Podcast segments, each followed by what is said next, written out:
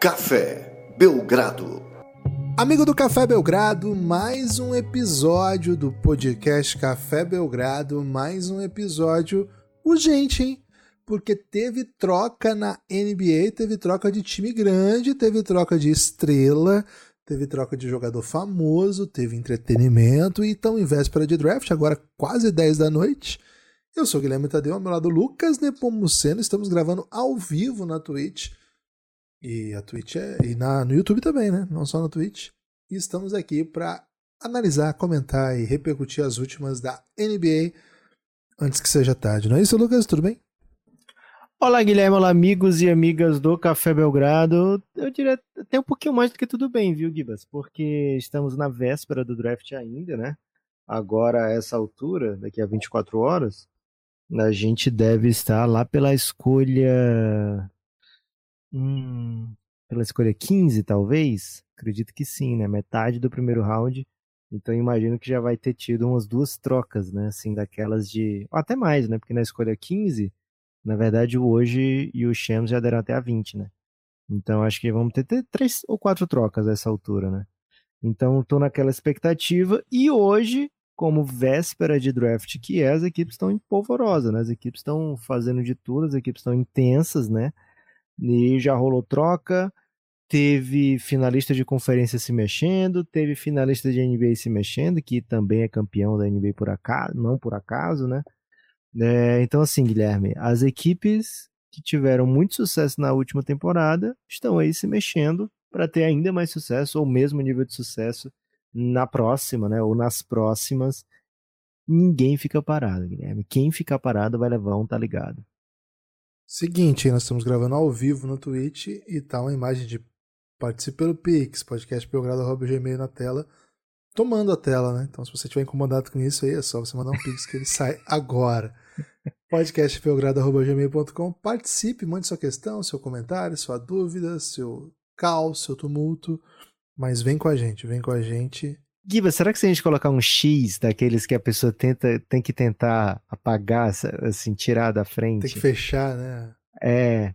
Será que é uma boa ideia a gente deixar isso para as pessoas ficarem ainda mais incomodadas no futuro? Acho que eles vão abandonar a gente, Lucas. É mais okay. fácil isso acontecer do que simplesmente. É, enfim, só explicando, né? As, os projetos aí de mídia não pagam bem por streamer para quem é pequeno, né? Para quem não tem um gran, uma grande profusão, então o único motivo para fazer lives, assim, além de amar o caos, enfim, mas a única maneira de remunerar a live são os Pix. Então, véspera de draft, amanhã vamos ter uma, uma live bem, bem grande, você que tá ouvindo no pod no dia seguinte. Mega live Buzz. Já se prepare, né? 8 e meia estamos entrando ao vivo e aí vamos, né? Vamos enquanto houver energia e Pix. Então fique atento. Amanhã, 8 e meia no YouTube, na Twitch. Mas, Lucas, hoje teve troca grande na NBA. Uma troca grande porque envolve times grandes e envolve jogadores de bastante quilate, vamos dizer assim. Jogadores com bastante relevância na liga, jogadores que as pessoas conhecem o nome. Então, e mais do que tudo, né? Tivemos Boston Celtics envolvido. Boston Celtics era um dos favoritos dessa temporada, as coisas não saíram como eles esperavam. Lucas, te primeiro, né? Te surpreende que o Boston já esteja fazendo reformulações até grandinhas no plantel? Assim, assim, não é uma reformulação estrutural, mas é uma troca grandinha, não é não? Te surpreende esse move? Gibas, não surpreende. É, o Boston era uma das equipes que a gente imaginava que ia se mexer nessa off-season porque tem que se adequar com a realidade nova financeira, né? Com a realidade nova financeira, o Boston Celtics sabe que aquilo que eles mais queriam, que era que o Jalen Brown fosse ao NBA, para que o Boston pudesse oferecer mais do que os outros, né? E mais ou menos garantir que ele não tivesse nenhuma intenção de sair do Boston, acabou saindo um pouquinho pela culatra, viu, Gibas? Porque com as mudanças da CBA, ficou esse contrato do Jalen Brown ficou assim uma coisa bem pesada, né? Porque caso o Boston chegue na segunda April, né? E qualquer dia a gente vai ter que falar um pouco com um pouco mais de detalhe, né? O que, que seriam esses aprons, né? Chegar nessa como se fosse uma, uma segunda fase, na verdade, um, terceiro, um terceiro nível de luxury tax, né? Um terceiro nível de, de, de, de estar muito acima do cap. Se o Boston chegar nessa parte, o time é, começa a ficar muito enferrujado, né? O time começa a ficar muito engessado para negociações, fica sem poder trocar troca, fica sem poder trocar pique futura muito longa, fica sem mid level, fica né, sem possibilidade de fazer troca recebendo mais dinheiro do que mandando, que é o caso dessa troca de hoje, né? Então, não, nenhuma equipe quer estar ali, sabe? Se puder evitar estar ali, a equipe não quer estar. Né? Então, o time pensa, né? Se projeta já para o futuro. Então, a gente imaginava, né? Até a gente até comentava sobre isso nos podcasts que o Boston era uma equipe que era candidata a fazer muita troca, né? Fazer algum tipo de troca grande. E o Boston me parece, né, que decidiu fazer não só uma troca grande, mas também uma troca filosófica, né? Porque foi um time que primou pela pelo drive, né?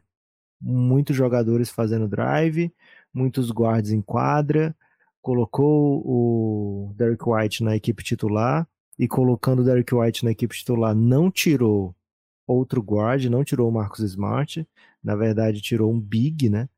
É, então deixou de jogar com Robert Williams como titular, Robert Williams ficou vindo do banco. Então o time ficou com Derek White, Marcus Smart, os dois Jays, né? E o Al Horford. Então, assim, muita gente que bota a bola no chão, né? E o Brogdon vindo do sexto homem muitas vezes formando junto com esses atletas, né? né rotação.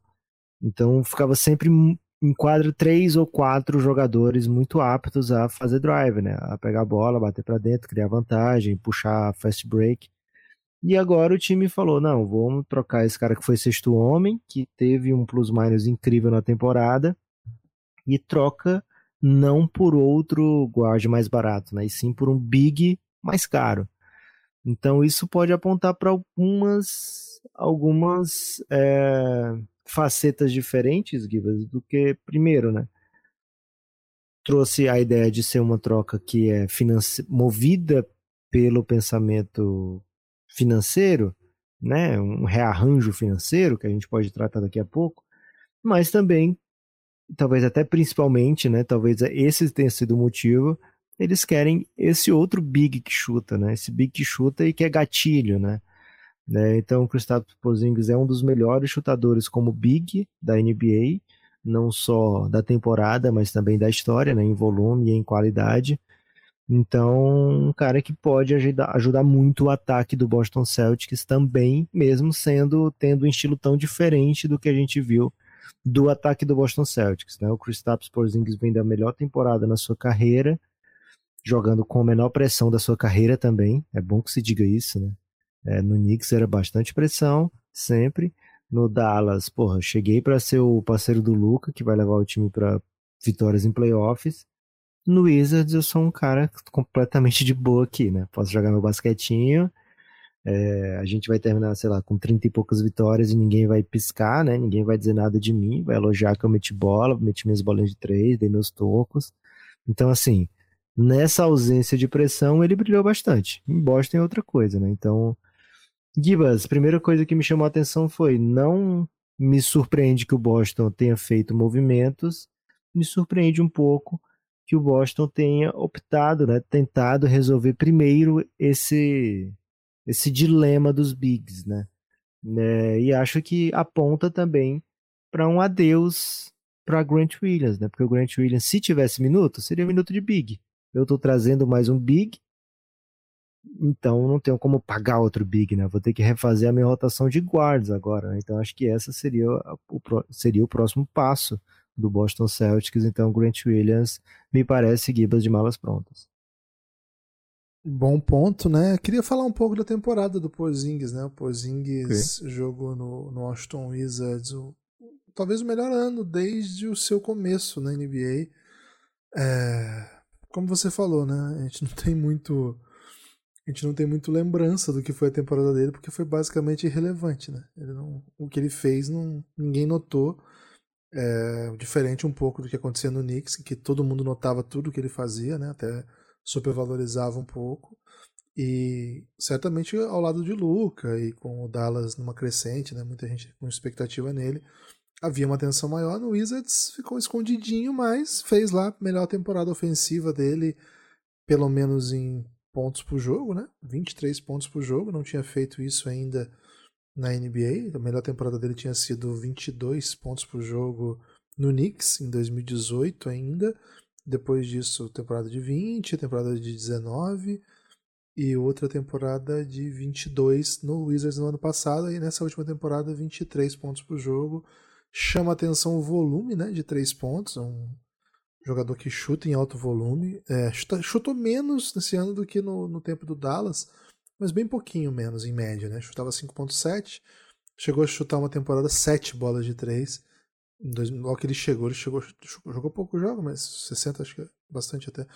E chutou 7 bolas aquela temporada. Nessas 5.5, curiosamente, os arremessos convertidos são basicamente os mesmos, né? 2 e pouquinho é, um aproveitamento de 38% é um ótimo aproveitamento para um, um, cara do tamanho dele, mas não é só isso, né? O Porzingis acho que ele encontrou um pouco mais do ritmo.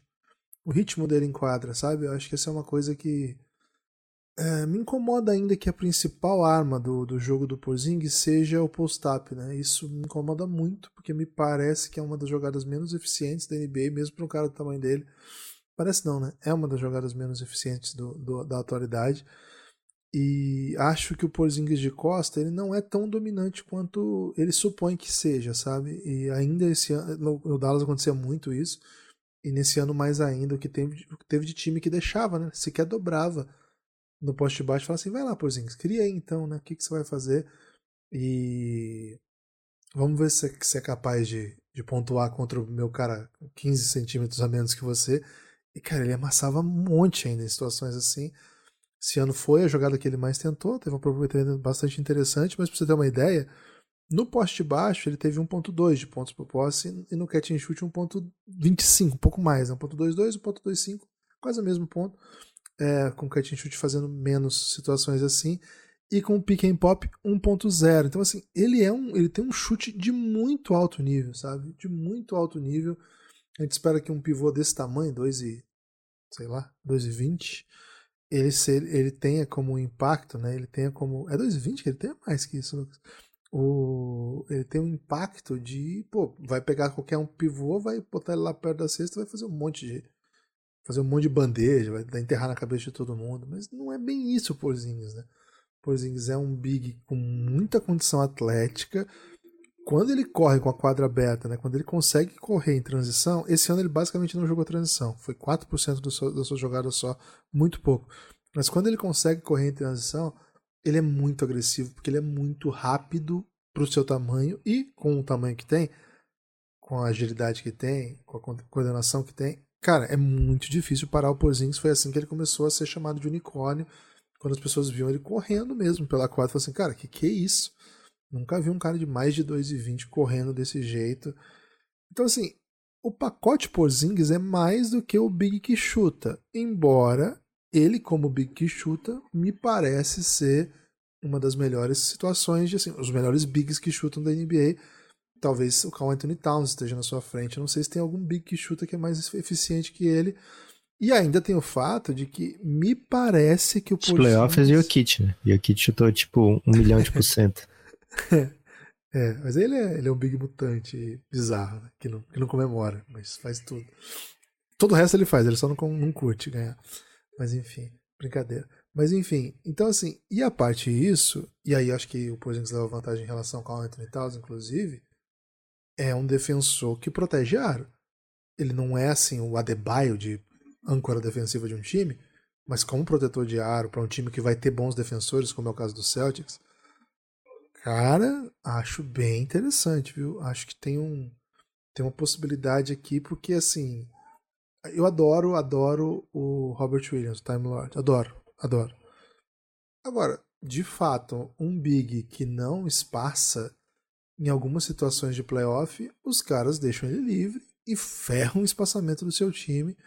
Eu acho que é ótimo ter o Robert Williams, acho que você tem que contar com ele, ainda que você tenha que controlar minutos que muitas vezes ele está machucado, muitas vezes ele está pendurado de falta. Mas a ideia de ter outro cara que também consiga proteger aro. E assim, de novo, né? Eu já falei isso lá no playoff. E por mais que a gente seja. Eu sou uma das pessoas mais simpáticas ao Hofford que tem, porque eu acho ele um ser humano sensacional. Mas assim, ele não é um chutador clássico, nato, como ele até brincou que era, e o pessoal riu e falou, não, tô falando sério. Então ele não brincou, ele tava falando sério.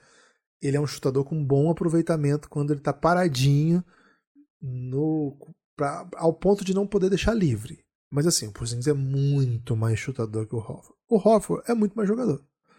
Muito mais jogador.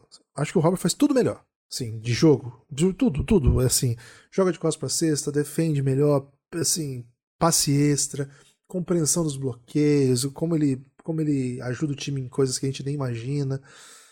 O troca na defesa, né? Assim, proteção de ar, o Porzingis é melhor, mas o resto todo o, o Hofford faz melhor. Mas assim, no pacote, o Porzingis oferece coisas que os dois pivôs, ótimos pivôs do Celtics, não oferecem. De, de um lado é um ficando mais velho, e do outro é um que está sempre com problema físico, sempre fora.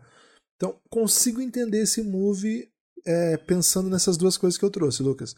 A temporada do Porzingis, que foi muito boa, escondida, mas muito boa, a melhor da sua carreira.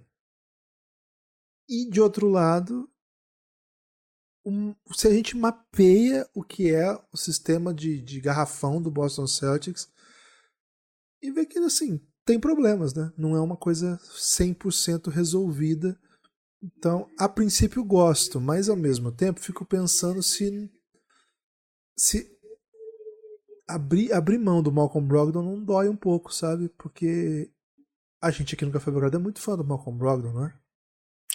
É, Gibbs, assim, e a temporada do Boston, o playoff, separando o playoff, tá? Separando a série contra o Miami Heat. A temporada do Boston até aquele momento era de muito, muito sucesso, né? É... E se você contar só os quatro últimos jogos do, do Boston contra o Miami, também foi de sucesso, né? Porque seriam 3 a 1 é... Mas foi uma temporada de muita vitória, né? Que tudo deu certo, muito deu certo, né? Mesmo no primeiro ano do Mazula, né? Enfim, teve era o primeiro ano do Brogdon também, é, teve teve lesão do Robert Willis em boa parte da temporada e mesmo assim o time ficou lá na ponta boa parte da temporada, terminou com a segunda melhor campanha da liga inteira, né? Então é, foi uma temporada onde o Boston apresentou uma base muito sólida para construir o seu futuro, né? Então, quando você tira um jogador que foi tão importante nesse, nesse aspecto, nesse projeto, nisso que o Boston fez, né? Sim, Gibas, concordo com você que abre uma lacuna que pode ser difícil de ser preenchida. Né? O Peyton Pritchard, que é um jogador NBA e que está nesse elenco do Boston, é, então, assim, você imediatamente pensa nesse cara pode jogar, né? Ele tem outras características que o Brogdon não tem. Ele é um cara bem menor, então defensivamente ele não vai ser esse cara que o Boston, sabe, o Jimmy Butler tentava caçar alguém do, do Boston e às vezes não conseguia porque tipo todo mundo é grande, todo mundo é, se segura na defesa e tal, e às vezes ele tinha que, ah, vou escolher o Derek White, o Derek White é um all defensive team, né, mas ele escolhia porque ele era menor, simplesmente por isso. Porque não tinha outra opção, né? Então o Peyton Pritchard enquadra. Esse jogador tipo o Jimmy Butler vai caçar. É, então não é alguém que o Boston vai substituir com alguém que já tem lá, né? Vai ter que buscar uma alternativa, né? Ou aumentar minutos de outros jogadores, etc. Mas assim, o Boston vai sentir falta do Brogdon. Isso é, isso é bem óbvio.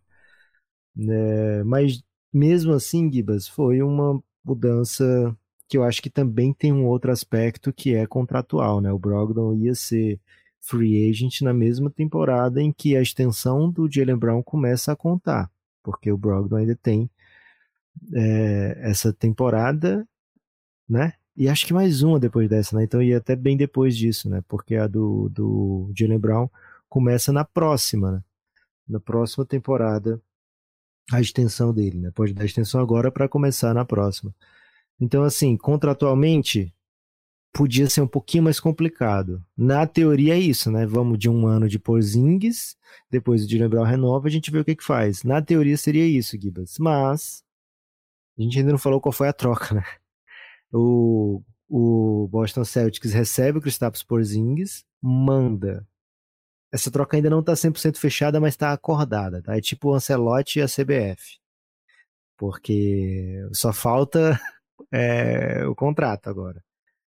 Só falta dar certo, né? Os caras estão cientes, está todo mundo trabalhando para que dê certo, mas falta dar certo, né? Do ACBF talvez seja até um pouquinho pior, porque ainda não decidiu nem o salário, né? Mas provavelmente a CBF sabe o que está fazendo, tem acertado muito aí a CBF nos anos todos, né? Nada a reclamar. Então, por que desconfiar? Salve CBF! É, por que desconfiar, né, de que, de que não tá tudo certo. Mas enfim, Gibas, o, a troca é o Boston recebe o Porzingis, envia Malcolm Brogdon e Galinari. O Malcolm Brogdon vai para o Clippers, é, e aí o Clippers manda o Marcus Morris para o Washington Wizards, né?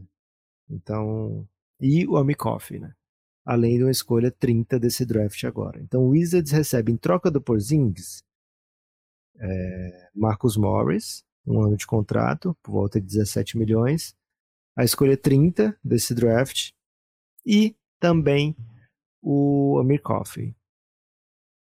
O Boston Celtics, ele manda o Porzingis, manda Malcolm Brogdon e o Gallinari, né? O Gallinari vai também para o Wizards. E o Clippers manda o Marcus Morris e recebe é, manda Marcus Morris e Amir Coffey e recebe o Malcolm Brogdon, né? Então essa é a, e manda a pick 30 também. Essa é, esse é o escopo da troca até agora. Pode ser que tenha mais alguma coisa, por exemplo, quando trocou o Bradley Beal para o Suns, depois apareceu que o, o Wizards tinha mandado também dois jovens, né? O Isaiah Todd e o Jordan Goodwin para o Suns. Então são jogadores aí que podem entrar de alguma forma nas tentativas de rotação do Phoenix Suns. Então pode ser que outros, outras peças apareçam ainda nessa troca do Porzingis, mas as principais estão aí na mesa, né? É, já foram trazidas para jogo. O que, que faltava para bater essa troca? Por que, que essa troca tinha que acontecer hoje e não um pouquinho mais para frente? Hoje era o último dia, é o último dia para o Porzingis optar para dentro desse contrato atual de 36 milhões. E o Boston tem interesse que o Porzingis opte para dentro do contrato, porque senão ele ia se tornar um free agent. E o Boston não ia ter como adquirir o Porzingis via cap. É, então precisa que ele opte, optasse para dentro hoje. E essa é a parte que começa a deixar um pouco nebulosa, né? Essa troca, o que, que de fato Boston quer. A expectativa, né? O que se imagina que tem que acontecer é que hoje Boston e Porzingis se definam sobre uma extensão contratual que aconteceria em julho. Então, não seria só um ano de contrato entre Porzingis e Boston, seria um ano e mais uma extensão, que ainda não sabemos de quanto tempo seria, mas seria é, já hoje acho que ele já define define uns moldes para esse próximo contrato do Porzingis, né? Então, isso aí é o que ainda faz com que a troca não tenha sido 100% definida, mas todo mundo está ciente né, que vai rolar essa troca e precisava ser definida hoje que ia rolar, porque senão o Wizards ia perder o direito de ter o Porzingis. O Porzingis ia para fora do contrato e o Porzingis, é, a partir de então, estaria no mercado, né, a partir de quando começa essa free estaria no mercado, e fazer sign and trade é um pouquinho diferente, porque ele deixa os times hard capped, né. Então tem muita coisa é, contratual, né, que faz com que essa troca precisasse ser feita agora, nesse momento. Né? Por exemplo, na próxima CBA, Guilherme, que começa 1 de julho, uma troca só pode ocorrer com 10% de disparidade salarial. Nessa atual, pode ocorrer com 25% de disparidade salarial. Né? Então, se alguém oferecer, é, se eu te dou um salário de, de, sei lá, 10 milhões, eu posso receber um de 12 milhões e meio na próxima CBA é 10 milhões, posso receber um de 11 apenas. Então, é, isso vai fazer com que as trocas fiquem um pouquinho mais engessadas, né? Assim, um pouquinho mais equilibradas financeiramente. Essa troca, por exemplo, como essa de hoje, não aconteceria no nova CBA. Então, eles precisavam resolver hoje. É, pro Wizards, o que, que o Wizards ganha aqui, né? Por, pro Clippers é bem claro, né? Você larga um contrato PEBA, Marcos Morris tinha mais um ano de contrato, nenhum interesse em, em renovar é, do, por parte do Clippers e sem valor de, de troca né, no mercado. Então você troca esse tipo de contrato e recebe um jogador que porra, vai ser um dos melhores do Clippers, né? Ajuda demais. O Malcolm Brogdon você coloca junto do Norman Powell, você tem um banco incrível, né? Ou pode ser um titular também. É, um jogador que saudável é a cena do Clippers, né? Um jogador que se saudável é candidato a te trazer muitas vitórias, né? Tanto em temporada regular como em playoff. Então tem esse lado para o Clippers bem fácil de, de entender. Agora para o Wizards me pegou um pouco eles entrarem nessa, Guilherme. Não que eu achasse que o Porzingis ia ser capaz de conseguir muita coisa sendo free agent. O Porzingis sendo free agent e o, né, o Wizards sabendo disso, tinha duas opções. Ou deixar o Porzingis sair por nada, ou assinar com o Porzingis o contrato que o Porzingis topasse e tentar trocá-lo mais para frente. O Wizards não fez nenhuma dessas duas coisas. O Wizards é, trocou agora, né? E ao trocar agora, é, conseguiu um contrato ruim no Marcus Morris e uma escolha 30. Então o Wizards basicamente escolheu pagar 17 milhões, né? Um pouquinho mais porque tem o Amikoff, né? Vou botar, escolheu pagar 17 milhões para ter uma escolha 30 nesse draft e o Amikoff. Não achei um negócio tão inteligente, talvez fosse melhor não, não pegar nem ninguém, né? É, perdeu o Porzingis por nada mesmo. Mas imagino que o Wizards tem um plano aí para essa escolha 30. De qualquer forma, é um asset de draft. É, o, o Wizards não tem como não pagar as pessoas, né? Precisa ocupar pelo menos 90% do cap. Então, tem que pagar para alguém mesmo, dinheiros, né? Então, optou pela saída do Porzingis já. Fez meio que um nenhuma coisa nem outra, mas encontrou uma maneira de pelo menos adicionar algum talento jovem no time com a saída do Porzingis. É, e agora fica, também saiu hoje é, notícia sobre o Cal Kuzma, que o Cal Kuzma espera receber 30 milhões em salários por mês, por ano, por mês não, 30 milhões em salários, né, um salário bem próximo do máximo. Então, mais uma decisão vai ter que ser tomada pelo Wizards quando chegar ali, viu, Gibbons? Bem curioso, né? Bem curioso. O Wizards caminha para aparentemente para um processinho, né? Um processinho. Gibas. Oi. Fez a boa pro Clippers, porque o Michael Winger vem do Clippers. A gente já trouxe informação aqui quando falou lá no episódio do, do Bradley Bill, antes do Bradley Bill ser trocado, né? O Michael Winger foi é, trazido do Clippers para ser GM do Wizards. Chamou um amigo pra troca? Ô, oh, tô me oferecendo aqui o Malcolm Brogdon, eu não tenho nenhum uso pro é. Malcolm Brogdon. É o assim, que você tem aí? Você tá fazendo alguma coisa? Sua ideia não é ser ruimzão agora? Pô, tô com uma ideia boa aqui. Acho que partiu assim, né? Tô com uma ideia okay. boa aqui. Mas precisa, você precisa estar, tá, você precisa estar tá com a sinergia, né? Tem que, tem que estar a é sinergia. Isso. Ou você acha que o, que o Brad Stevens deu aquela ligadinha lá pro Clippers e falou: então, velho, eu tava pensando no Porzingis. Será que não é melhor você falar com os caras lá? Você tem mais jeitinho, você conhece o Michael Winger. você pode sair com um Brogdon dessa, hein? Pode ser, pode ser. O que a gente sabe, Lucas, é que. Cara, o Wizards vem para uns 3, 4 anos difíceis aí, né? Sim, difíceis é. de verdade. E acho que a gente vai assim. ver bastante troca entre Wizards e Clippers, viu? relacionamento. É possível. É... Cara, já tô vendo Westbrook no Wizards de novo, né? Voltando pro Wizards. em algum momento aí nessa temporada, o Westbrook voltando pro Wizards. Assim, a gente sabe que quando a equipe troca o principal jogador e por, por nada, assim, né? Assim, trocou por questões de tinha que trocar. Cara, o que vier agora leva, né?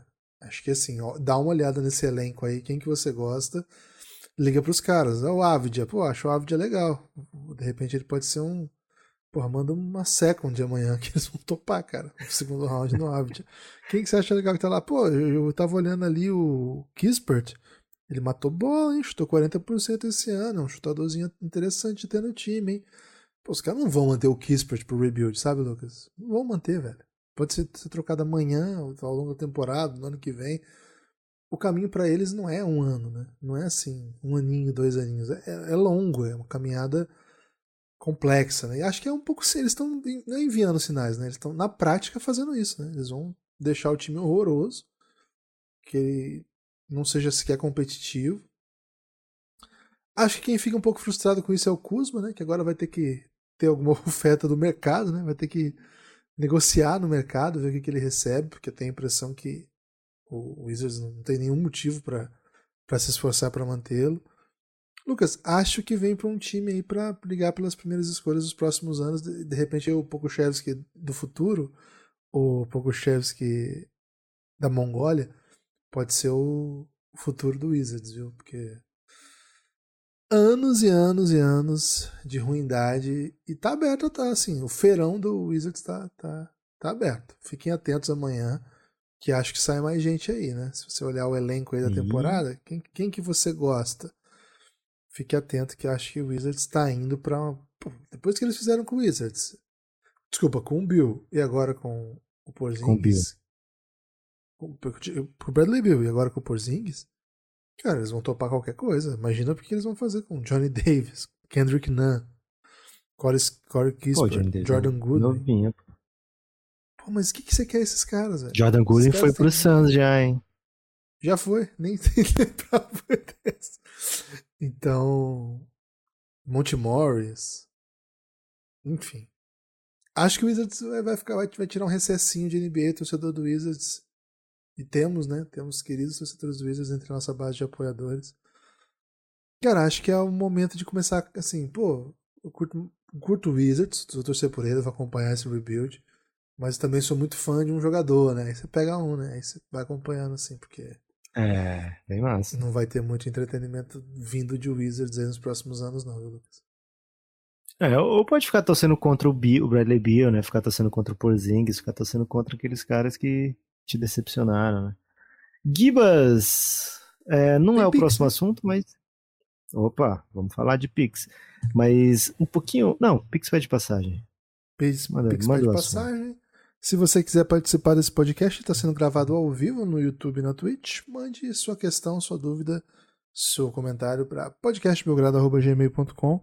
O Pix, Lucas, é do Rafael. Rafael Alves, ele pergunta o seguinte. Mestres, o Spurs possui muito espaço no cap? Qual free agent seria melhor encaixe para Vitor Wembanyama? Opa, gostei. Mas, Gibas, não tem um do Garden que você falou que ele mandou também? Tem o do Garden também. Vamos fazer esse, depois a gente responde o do Garden? Bora. Gibas, seguinte, San Antonio Spurs tem bastante espaço, né? O San Antonio Spurs é uma das equipes com, com espaço na folha e com muita flexibilidade. Por que? Como chegou dessa maneira o San Antonio Spurs, né? Por que essa equipe que tem espaço e tem Vitor Embanyama, etc. Porque foi uma equipe que se preparou antes, né, do Washington Wizards para fazer esse movimento, né? Se preparou na hora certa para ficar ruim quando chegasse o draft que todo mundo queria pegar a escolha alta, né? E o San Antonio se preparou muito bem para isso, né? Conseguiu ficar com uma das piores campanhas, foi recompensado com a escolha 1, pegou o Vitor Embanyama, salário grande pro Spurs, Gibas, é Keldon Johnson, que é um salário excelente ainda, né? É um salário de 20 milhões anual. Não chega nem a isso porque é um salário ainda, Givas, decrescente, né? Então ele é 20 milhões agora, para o próximo ano 19, depois 17,5 e depois 17,5, né? Então é um salário que quando chegar em 2027, as pessoas vão dizer assim, Keldon Johnson, onde você estava na cabeça quando você assinou esse contrato, hein? Porque tá aqui o, sei lá, é, tá aqui o, o, o Johnny o John, eu ia falar João sem braço, tentei traduzir para o inglês, Guilherme, mas achei que podia ficar pesado, né? Não, então, é, vamos, vamos falar aqui. Tá aqui o, o, o Marquinhos Potiguar. Marquinhos Potiguar, ele chegou na NBA né, sei lá, assinou um, um contrato ano, ontem, né? E ele assinou aqui, sei lá, quatro anos, 120 milhões e o Marquinhos Potiguar é um reserva, né? Onde é que você estava na cabeça, meu filho, quando assinou isso, né? Esse é o tipo de contrato que hoje tem o que é o Don Johnson. É um contrato similar, em uma situação similar também, a do, do DeJounte Murray, né? Que assinou também com o San Antonio Spurs no momento em que achou que estava fazendo um baita negócio e depois ficou vendo que o salário dele estava muito defasado, né? Dentro do mundo da NBA, né? Então o San Antonio foi fazendo bons negócios mesmo quando estava em situação de barril, né? Então esse é o salário grande do San Antonio Spurs, que é o Don Johnson. Depois disso, Gibas, tem um salário de 13 milhões, né? Quase 14 do Doug McDermott, que está acabando, está em último ano. E aí, o salário que eles pegaram de troca do Devonte Graham, 12 milhões, né?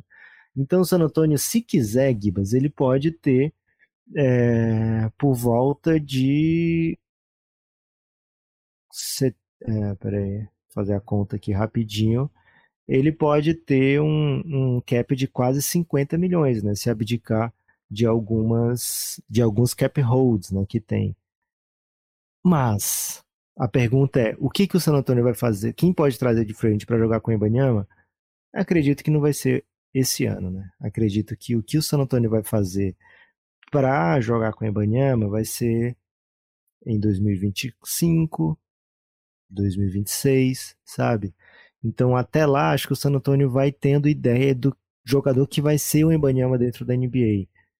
O Dallas tentou acelerar um pouquinho com o Luca, né? O Dallas tentou acelerar um pouquinho, falou: "Vamos trazer logo o Porzingis, olha a chance. O Knicks está querendo trocar. Vamos trazer agora mesmo." depois viu que não era bem assim, falou: Cara, eu achei que o Luca precisava de um big chutador, mas o que o Luca precisava mesmo, porque o Luca vai transformar quase todo mundo em chutador, né? Então o que o Luca precisava mesmo era alguém que fizesse um trabalhinho, né, por ele, para que tivesse o Lucas sempre em alto nível. E aí começou a mudar um pouco a estrutura, trocou para Spencer Dinwiddie e outras peças e depois agora chegou no Kyrie Irving, né? É, então assim, acho que o San Antonio não tem interesse em acelerar esse processo, viu? Como, é, como foi o Regis que você mandou, Rafael? Rafael, Rafael. Rafael, eu sei que era com nome com R, né? É, então, não tem interesse em acelerar para essa free agency assim. Então, o que, que o San Antonio pode fazer? Ba jogar contratos baratinhos, contratos curtos, de, de repente alguns veteranos, é, para que, que cheguem ajudando né, a equipe, que, que cheguem mostrando para o Vitor Embanyama é, o caminho das pedras. Eu espero que eles tragam um, um Reinforcer, viu, Givas? Algum cara. O que é isso? Um cara para encarar as pessoas. Porque eu acho que vão tentar intimidar o Embanyama de diversas maneiras, né? E acho que precisa chegar o San Antonio Spurs, precisa ter aquele cara que vai chegar empurrando, que vai chegar. O Jeremy Socan é isso aí já, velho. Ele é muito novo, velho. Ah, não tem problema. Ele tem tatuagem escrita em português BR. Ah. Não sei, Givas. Eu acho que o San Antonio precisa de um veterano, mesmo que seja um Jeff Green, sabe? Não, o Jeff Green agora tá empoderado, né? Campeão, experimentou de ser campeão, provavelmente vai querer ser campeão de novo. Mas alguém que seja um macaco velho, alguém que tenha moral com outros veteranos dentro da liga pra dizer, porra, para com isso, velho. E aí o cara vai lá e parar mesmo, sabe?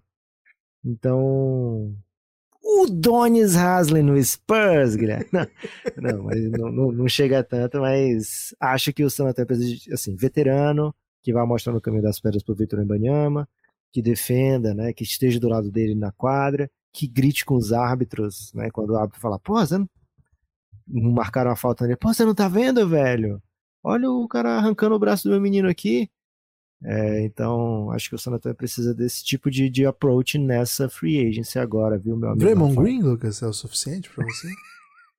Cara, eu acho que seria um experimento maravilhoso. Maravilhoso. Draymond Green com o Popovich e o Embanyama. É tipo assim, é, um judeu, um padre, não sei o que, entrar num bar, sabe? Acho que esse é esse tipo de, de entretenimento pro mundo da NBA. Mas, infelizmente, não vai rolar, viu, aqui. É, tô olhando aqui quais são os jogadores com esse perfil que você trouxe que estão disponíveis. rolaram uma, uma sugestão aqui, Patrick Beverly, velho. Acho que não, né? Acho que não. O Jeff Green, como você falou, tá disponível. É, deixa eu ver quem mais. Tem que procurar free agent com muitos anos de, de NBA, né? Pô, mas aí depois de muitos anos já apareceu Donis Haslem e Godala, né? Esse que é o, esse que é o tumulto, né? O Haslem e Godala. Westbrook, que tal? Quer Westbrook no, no, no Spurs? Ah, acho que não, hein? Acho que não. Ok. Aí tem, tem, tem, muita gente até divulgando isso, viu, Lucas? A volta, a, a, volta, a volta do George Hill. George Hill foi um jogador. É, mas ele não vai chegar empurrando ninguém, né, George Hill? Ele tem potencial de empurro, velho. Ele tem algum tem? potencial de empurro, sim. Ok. Deixa eu ver quem mais aqui. Pô, traz o Danny Green de volta também, tá disponível. Dá pra montar o time de 2014 aqui, não dá? Dá. Ah, o, James, o James Johnson já foi contratado para essa função, né? Ele vai estar tá disponível. Será que é Jay Crowder o nome que o San Antonio Spurs tá procurando? Hum. Mike Morris. É, Givas, tem um, tem um nome, tem um nome aqui pro Spurs. Jordan Clarkson. Vai ser ele, hein?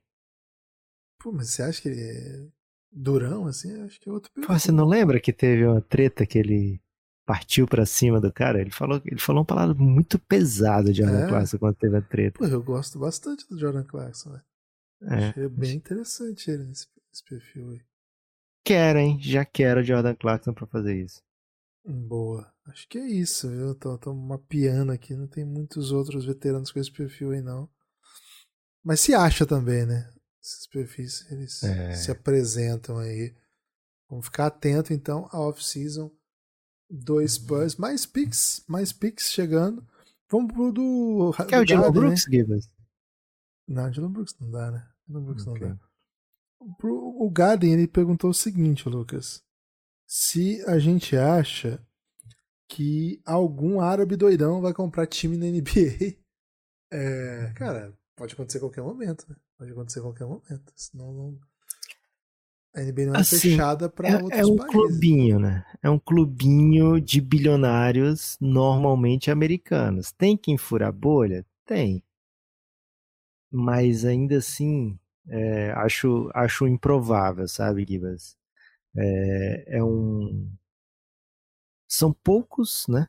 São poucos times dentro da NBA. Não é como futebol, que você tem, sei lá.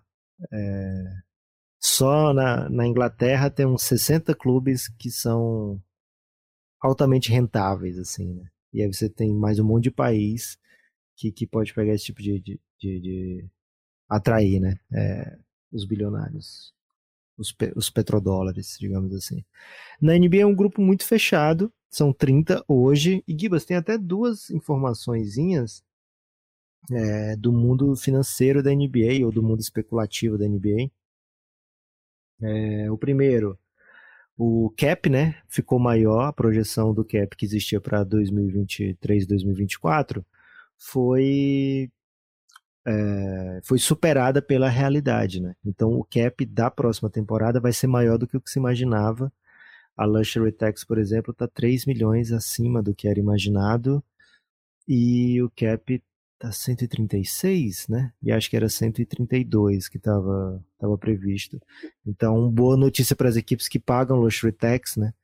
É, porque vai pagar bem menos de taxa e boa notícia para jogadores que têm um salário baseado no cap, né? Jogadores que, que nessa temporada ia contar a extensão 35% do cap, 30% do cap.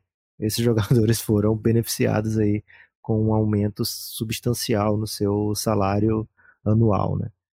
É, então essa era uma notícia. A segunda, Gibas, é que tem um, um, um grupo que está fazendo umas tá, tá fazendo uns orçamentos, né? Tá fazendo, não sei bem explicar como é que eu explico isso em português, mas eles têm um plano. Pronto, esse grupo tem um plano para Vegas. E esse plano para Vegas era de 3 bilhões de dólares para fazer um número X de coisas e mudou para 10 bilhões de dólares para fazer o mesmo número X mais Y, sendo Y uma arena NBA em Vegas. Então isso levou o mundo da NBA a crer, né? Pessoas que estão acompanhando de perto isso, levou a crer, pô, tá chegando a expansão e essa expansão vai estar tá apontando para Vegas. Já teve gente dizendo que o LeBron James poderia ser um dos donos futuros dessa franquia em Vegas, etc. É... Mas assim, não é coisa para agora, mas é uma coisa para já ficar no nosso radar, né? Eu disse isso para dizer assim, acho que não é muito fechado para que isso aconteça, sabe? Sempre que vai ter é, uma nova, um novo grupo entrando, tem, tem votação, né? E mesmo para chegar até aquele momento ali, meio que já foi pré-aprovado pela galera. Então, a tendência, eu acho, é que ainda demore um tempo para isso, porque ainda tem bastante bilionário nos Estados Unidos esperando a vez dele. Né? Se bem que agora tem um pouco menos, né, Guilherme? Mas ainda tem bastante bilionário esperando a sua vez para adquirir um time na NBA. Então, acho que demora um pouquinho, mas assim, é na, bem na base do achismo. É, mas assim, mas recentemente a gente tem um indiano, o do Kings, e um chinês no, no Nets nos últimos, sei lá. Os dois com anos. grana americana já, né? Os dois é. já tinham muitos negócios dentro dos Estados Unidos. Né? Eles apenas são é, cabeças de tem, grupos. Né? É, pode ser, mas eu acho que especificamente a pergunta do Garden foi esses árabes, como, como, foi, como foi que ele colocou? É, é, mais aventureiro, coisa assim, né? Mas eu, eu, acho o seguinte, né? O projeto do futebol árabe tem a ver com o projeto de Estado, né? E aí é bem complicado, né? Esse movimento de. É, mas eu acho que ele tá tratando mais é daqueles que compram time na Premier League, essas coisas, não é? Não? Mas são, hum. né? O Arábia Saudita com o Newcastle, o Qatar com o, é. o City, é um, é um, projeto de Estado, né? Pra, sei lá, divulgação esportiva, relações sociais, sabe lá mais o que. E mesmo esse movimento do futebol árabe acho que tem a ver com projetos de Estado. E acho que a NBA. Ah, não sei. Honestamente, eu não, não sei. Eu não sei. Não, não duvido, né? Uma coisa que eu sei, Lucas. Eu duvido. É que bilionários se entendem, né? Bilionários, é. eles falam um idioma que é próprio, né?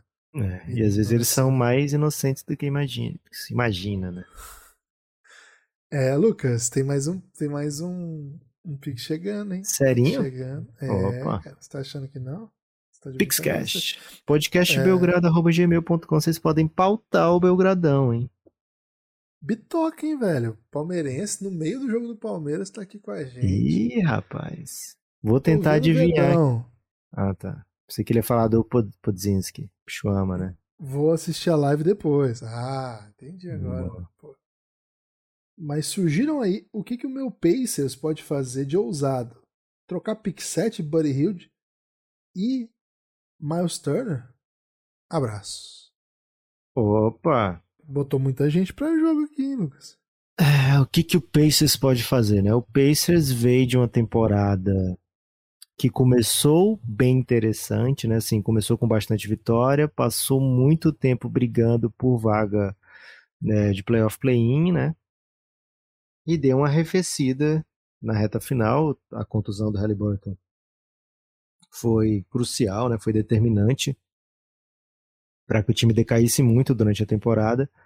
Então, é, é uma equipe que mostrou que tem alguma coisa lá, né? Acho que o Pacers não está em situação de olhar para uma escolha 7 num draft que tem entre a quinta e a nona, mais ou menos, tantos nomes é, com upside e dizer assim, ah, tô de boa, sabe? Acho que o Pacers tem que draftar Acho que se, por exemplo, sobra o Jarvis Walker pro Pacers, que eu acho difícil, você pega. Se sobrar o Ken Whitmore, que eu acho hoje mais provável, você pega, né? Então, assim, o Pacers tem ótimas, né, de boas para as ótimas opções ali para escolher 7. E é um time que tem feito um bom trabalho, né? Um bom trabalho de scout. É, normalmente consegue jogadores que contribuem. É, o Benedict Mathurin tá aí, né, para assim, escolha 7, um, um cara que por boa parte do, do ano né, foi visto como um dos dois melhores rookies, né, então terminou ali no top 3.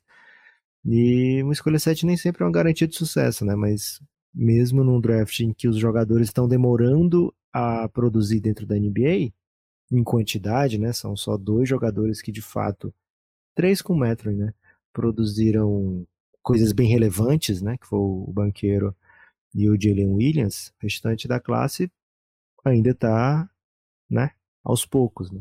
Jabari, Jabari Smith, por exemplo, tem uma segunda metade bem boa. Né? É, mas o, o Pace saiu com um dos looks que produziram já de cara, né? Então, assim, e a equipe, poxa, é, reconheceu no Halliburton ali.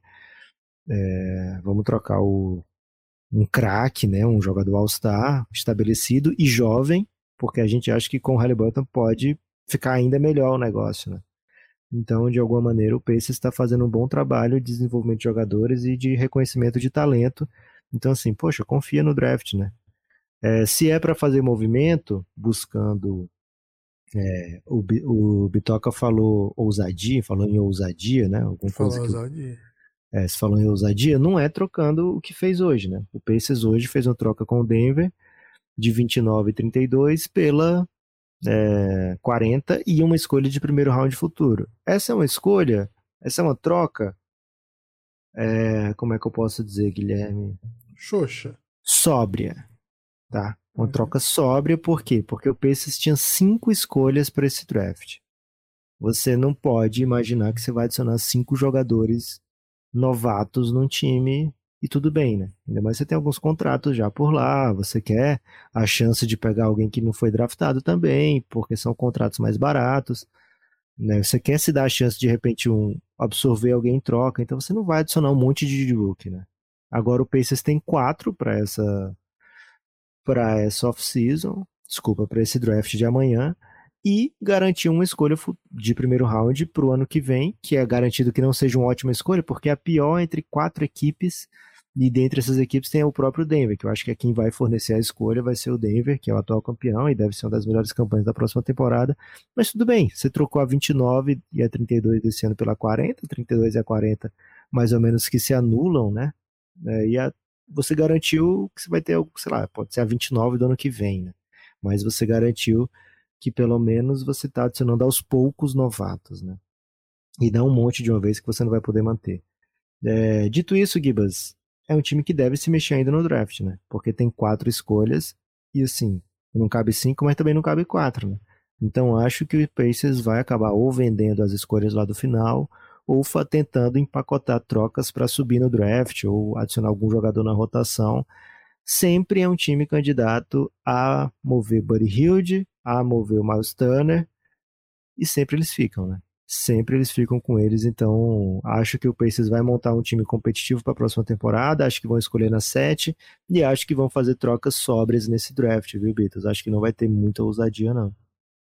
É, o Pacers, como disse o Lucas, tem feito um bom trabalho aí de projeção de talentos, conseguindo botar gente em quadra, né? Eu queria ver um pouco mais assim do que, que vão ser esses caras juntos ainda, né? É um time que tem talento ali para mesmo o Buddy Hield, que ele tá querendo botar para jogo, o Miles Turner. Eles foram buscar, por exemplo, o Aaron Nesmith, né, lá no, no Boston, que eu acho que é um cara que joga, velho. Vamos, Joga vamos dar uns dois aninhos pro, pro Aaron Nesmith, né, pra ver o que, que, ele, que ele faz. É, é, por exemplo, o Chris Duarte, que tinha feito um começo muito bom de carreira, de repente desapareceu, né? Assim, deu, deu um sumidão. Vamos ver uma temporada inteira com, com o Tyrese Halliburton e esse elenco de apoio, e os jovens É. agora ano Pegou, 2, né? pegou o Andrew Nembhard, né, na, na segunda rodada do ano passado, chegou jogando Isso. já, né. Foi bem legal, assim. Então acho que o núcleo tá tudo bem, assim. Não, não precisa de. A- a- as trocas que precisavam ser feitas já foram, né? Agora ir ajustando aqui e ali, acertar. Pacers é um time que compete sempre, né? O Pacers não é um time que vai ficar muito tempo em tank, em coisas assim, não. É, é Gibas, pra, pra efeito de comparação, né, o Pacers pegou na 7, pegou na 6 ano passado, falei 7 algumas vezes o Matthew, mas foi a escolha 6 ano passado. O Pacers, antes de ter a escolha 6, ele teve o Chris Duarte na 13, é, aí em 2020 não teve first, em 2019 teve o Goga Bitadze, em 2018 o Aaron Holiday, o Goga Bitadze foi 18, o Aaron Holiday foi 23, TJ Leaf 18, Carlos Lever 20, Miles Turner 11, Solomon Hill 23, Miles, Miles Plumlee 26. A escolha top 10 é lá em 2010, né, Paul George. Então, é uma equipe Super que macetada, né? É, que uma equipe que sempre escolhe muito alto, porque sempre está competindo, né? Então, escolha top 10 no, no Pacers, antes do Benedict Mathurin, George McLeod em 89, Givas. Assim, Impressionante. abaixo, abaixo de escolha 10, né? De- fora esses, só 10 ou superior. Né? Então, assim, cara, você tá escolhendo a 7, você pega, velho. Você não sabe. Ainda mais você sabe que você é sempre competitivo, a cidade que ama basquete. que gosta de ver o time competitivo e mesmo que não seja campeão, tá todo mundo feliz, porque se o time tá competitivo, né, então você uma seta, pega alguém que vai lá te ajudar, que a tendência é que o Pacers volte rapidamente a ser esse time que não escolhe mais abaixo do 10 não, viu, Gibas? Também tô achando. Inclusive, se, se der bom a escolha desse ano com o núcleo que já tem, já acho que no ano que vem a gente não vai ver escolha alta do Pacers não, porque é um time competente, Rick Carlisle é competente e o Tyrese Halliburton tá em ascensão. Acho que vai dar bom. Lucas, acabaram os Pixies, hein? Acho que chegou a hora de dar tchau pra galera. É, não é um tchau, né, Gibas? É um até logo, porque se é um você tá ouvindo isso na live, é, você tá ouvindo na live, você sabe que vai ter é, outra live, né, em menos de 24 horas agora, né, porque já são quase 11 da noite. É, então, 20 e poucas horas aí a gente já tá de volta. E se você está ouvindo no podcast, né, né, saiba que hoje tem live, né? Hoje ou ontem, né? Se, se for ontem, se estiver vindo depois, então tem, espero que você tenha comparecido, né? Na live e que tenha sido um sucesso, né? Se você está ouvindo antes da live, espero que você compareça e que seja um sucesso. Queremos bater recorde de audiência, então faça a sua parte, venha curtir o draft com o Café Belgrado cafébelgrado.com.br, baixa o aplicativo da Aurelo se você ainda não tiver baixado e escuta por lá os nossos pods, mas na live é Twitch ou YouTube, draft inteiro primeiro round e quem sabe mais o que, né? Quem sabe se vai ter um, um Márcio Watch Party, quem sabe quem sabe para onde vai, né? O futuro, futuro a Deus pertence, né? Vou meter essa aqui. Mas o que a gente quer é que seja a comunidade que gosta do Café Belgrado curtido junto esse momento que é tão especial pra gente, né? Para quem não sabe, eu e o Guilherme nos conhecemos via Draft, né? O Guilherme tinha uma página chamada Draft Brasil, tinha acabado de criar essa página lá em 2003, Draft Brasil, e foi ali, né? O, a sementinha foi plantada dessa amizade lá, né? Essa árvore da amizade até já apodreceu, somos hoje grandes inimigos aí que fazem um podcast junto. É, mas o draft nos unindo desde sempre, né, Gibas? Então, espero que una ainda mais essa comunidade do Belgradão. É isso, né? Tudo começou com o Lucas falando bem do Elinho, dizendo que o Elinho tinha que ser draftado. O Elinho Rubens, hoje técnico do Franca, na época jogador do Franca. E hoje o Lucas é simplesmente padrinho do meu filho. Né? Então, olha como é que o fanatismo por Elinho pode levar as pessoas a, a lugares poucas vezes imaginados. Lucas, seguinte, a live de amanhã, a super live de draft, já está criada lá no YouTube do Belgradão, então se você puder, você, Lucas, não, mas todo mundo que está ouvindo, já curtir lá, pedir para avisar quando começar, tem um botãozinho que chama ativar lembrete, porque aí a hora que começar você já recebe aí, ó, os caras começaram, vem, vem ver o Belgradão, vem assistir. A live começa às 8h30 e vamos noite adentro, né? Ou noite afora. Podemos fazer esse debate na live amanhã. Valeu, forte abraço, espalhe por aí que você ouve o Café Belgrado e a gente se vê.